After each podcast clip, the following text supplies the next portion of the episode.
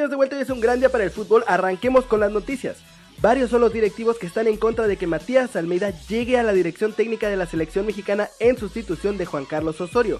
Dichos federativos están haciendo hasta lo imposible para que el pelado no se integre a las filas del tricolor y le están haciendo ruido al actual presidente de la Femex Food, John de Luisa hay varios puntos que destaca el grupo antipelado. En este sector hay varios integrantes que son de la actual Comisión de Selecciones Nacionales y que tienen miedo de que con la llegada de Matías Almeida tengan que hacerse a un lado.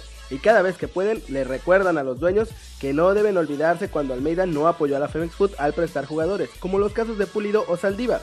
Ellos no perdonan esta traición. El verdadero problema que tienen los propietarios es que no quieren que el argentino, que es un entrenador pro jugador, es decir, que en caso de conflicto siempre apoya a los futbolistas y pues no es de los que se ponen la camiseta con las instituciones, de hecho le da lugar a los que dan el espectáculo frente a los propietarios. Y eso aseguran que va a ser un riesgo mayúsculo en la selección nacional. Así que será en los próximos días cuando se define el futuro del nuevo entrenador de la selección mexicana, pero parece que Matías Almeida no va a ser la opción elegida. Y hablando de la selección mexicana, en su categoría sub-21 perdieron este lunes 23 de julio 1-0 ante El Salvador, por lo que su participación en los Juegos Centroamericanos y el Caribe de Barranquilla 2018 pende de un hilo a falta de un solo partido para finalizar la fase de grupos. Han sido un completo desastre para ser sinceros. Tras 70 minutos igualados en suelo cafetero, la hecatombe para el equipo de Marco Antonio Ruiz llegó al minuto 74 por conducto de Marvin Márquez, quien luego de recibir por izquierda disparó cruzado para concretar el 1-0 de los salvadoreños. Después de esto el Tri se fue con todo al ataque en los minutos finales para tratar de rescatar por lo menos un empate, pero para su mala fortuna los delanteros Eduardo Aguirre y Diego Lainez no estuvieron acertados de cara al arco rival.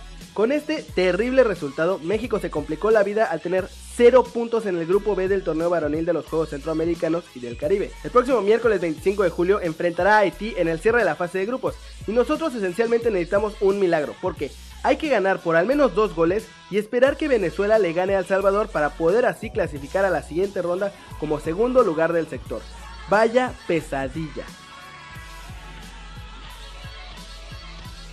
Eric El Guti Gutiérrez publicó una foto en su cuenta de Twitter que desencadenó miles de reacciones en la red social, principalmente de un posible fichaje con el PSV Eindhoven. El Guti posteó esta foto junto al Chucky, que es de cuando estaban juntos en el Mundial de Rusia 2018, y de repente las respuestas fueron de su inminente fichaje con el PSV de Holanda, donde juega actualmente el canterano de Pachuca.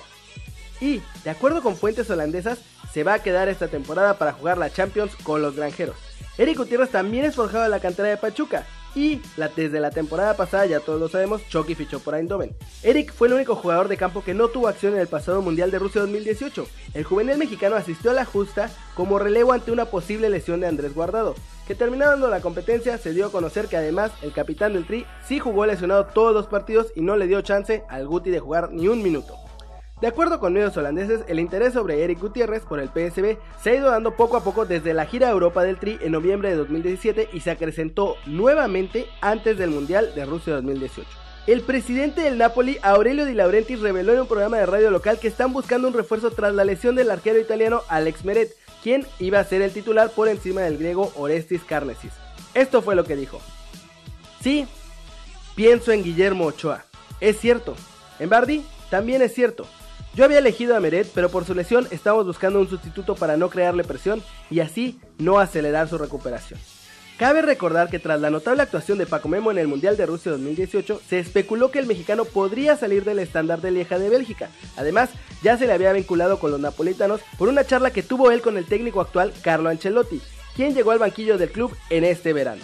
Además, según información de ESPN, los representantes de Ochoa ya están ahora mismo en negociaciones avanzadas con el Napoli, aunque los medios italianos dicen que lo complicado para concretar el fechaje del mexicano es el precio de su carta y su salario, pues de acuerdo con Transfer Market, el ex arquero del América vale 4 millones de euros por lo menos, el cual efectivamente incrementó después de la pasada Copa del Mundo donde se lució como nadie. ¿Creen que Memo llegue al Napoli? El Bayern de Múnich, uno de los grandes equipos del viejo continente, probará en los próximos días al juvenil mexicano Carlos Cruz, del mejor equipo del mundo, del Atlas, claro que sí. Esto tras su brillante actuación en la Copa Rimini.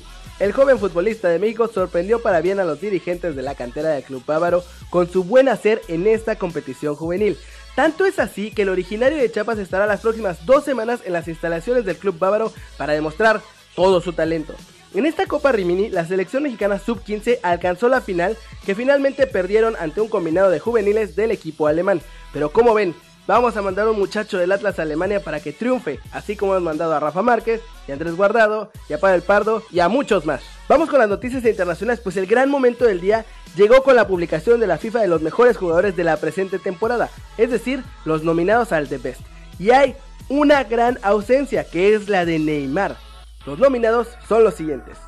Kevin De Bruyne del Manchester City, centrocampista belga que se proclamó campeón de la Premier League y finalizó tercero con Bélgica en el Mundial, la mejor clasificación de su país en toda la historia, un añito para enmarcar y que lo alumbra como uno de los nombres del futuro. Mohamed Salah, ¿cómo olvidarnos del faraón que fue el máximo goleador de la Premier y no podía faltar en esta lista? Fue sin duda el gran descubrimiento de la temporada por el tremendo salto de calidad que experimentó. Se convirtió en el líder del Liverpool y de la selección egipcia. Le queda el amargo sabor de la lesión de hombro que sufrió en la Champions League y que no le permitió brillar en Rusia 2018, pero eso no empaña en absoluto sus números. Antoine Grisman del Atlético de Madrid, el año redondo del delantero galo no podía pasar desapercibido.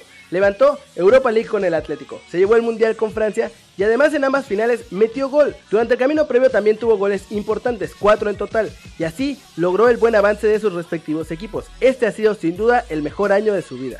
Leo Messi, la campaña acabó con el mal rato y la pronta eliminación del albiceleste, y obviamente también se llevó este chasco en los cuartos de final de la Liga de Campeones con la enorme remontada de la Roma. No obstante, como ocurre con Cristiano, Messi siempre deja un gran catálogo de goles y de acciones decisivas que hace que no pueda faltar en esta lista de candidatos. Kylian Mbappé, del PSG. Este jovencito llegó a París como el jugador revelación del Mónaco y una vez en la capital francesa dio otro gran paso adelante como futbolista vital para su equipo. Su campaña no pudo acabar mejor, como campeón del mundo con Francia, haciendo 4 goles en Rusia 2018 y elegido como el mejor jugador joven del torneo. El futuro está en sus manos sin duda.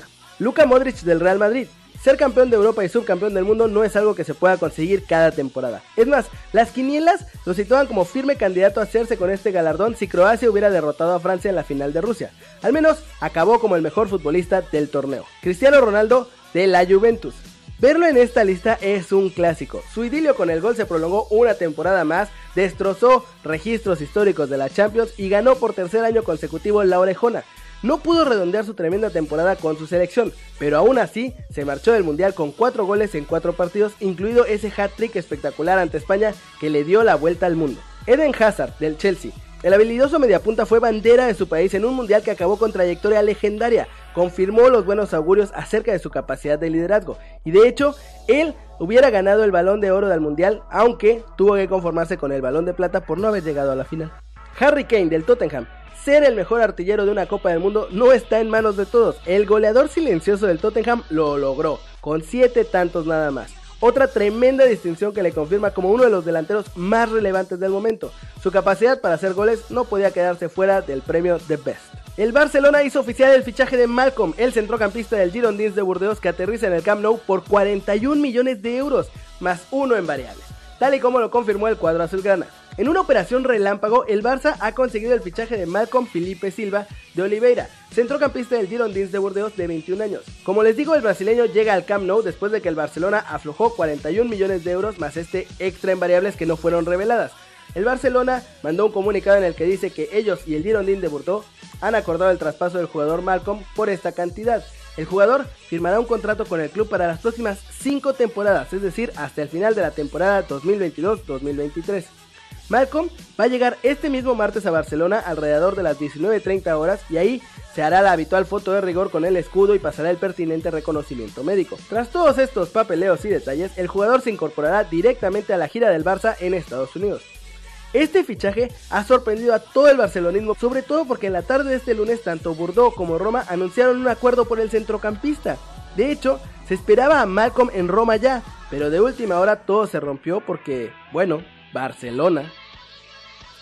Y eso es todo por hoy, muchas gracias por ver este video, dale like si te gustó, métele un zambombazo durísimo esa manita para arriba si así lo deseas, suscríbete al canal si no lo has hecho, ¿qué estás esperando? Ya aceptaron en Italia que quieren fichar a Ochoa y vamos a mandar un mexicano al Bayern Munich y tú no te has suscrito a este, que va a ser tu nuevo canal favorito en YouTube. Dale click a la campanita para que le hagas marca personal a los videos que salen cada día. Yo soy Kerry Ruiz y como siempre, nos vemos la próxima.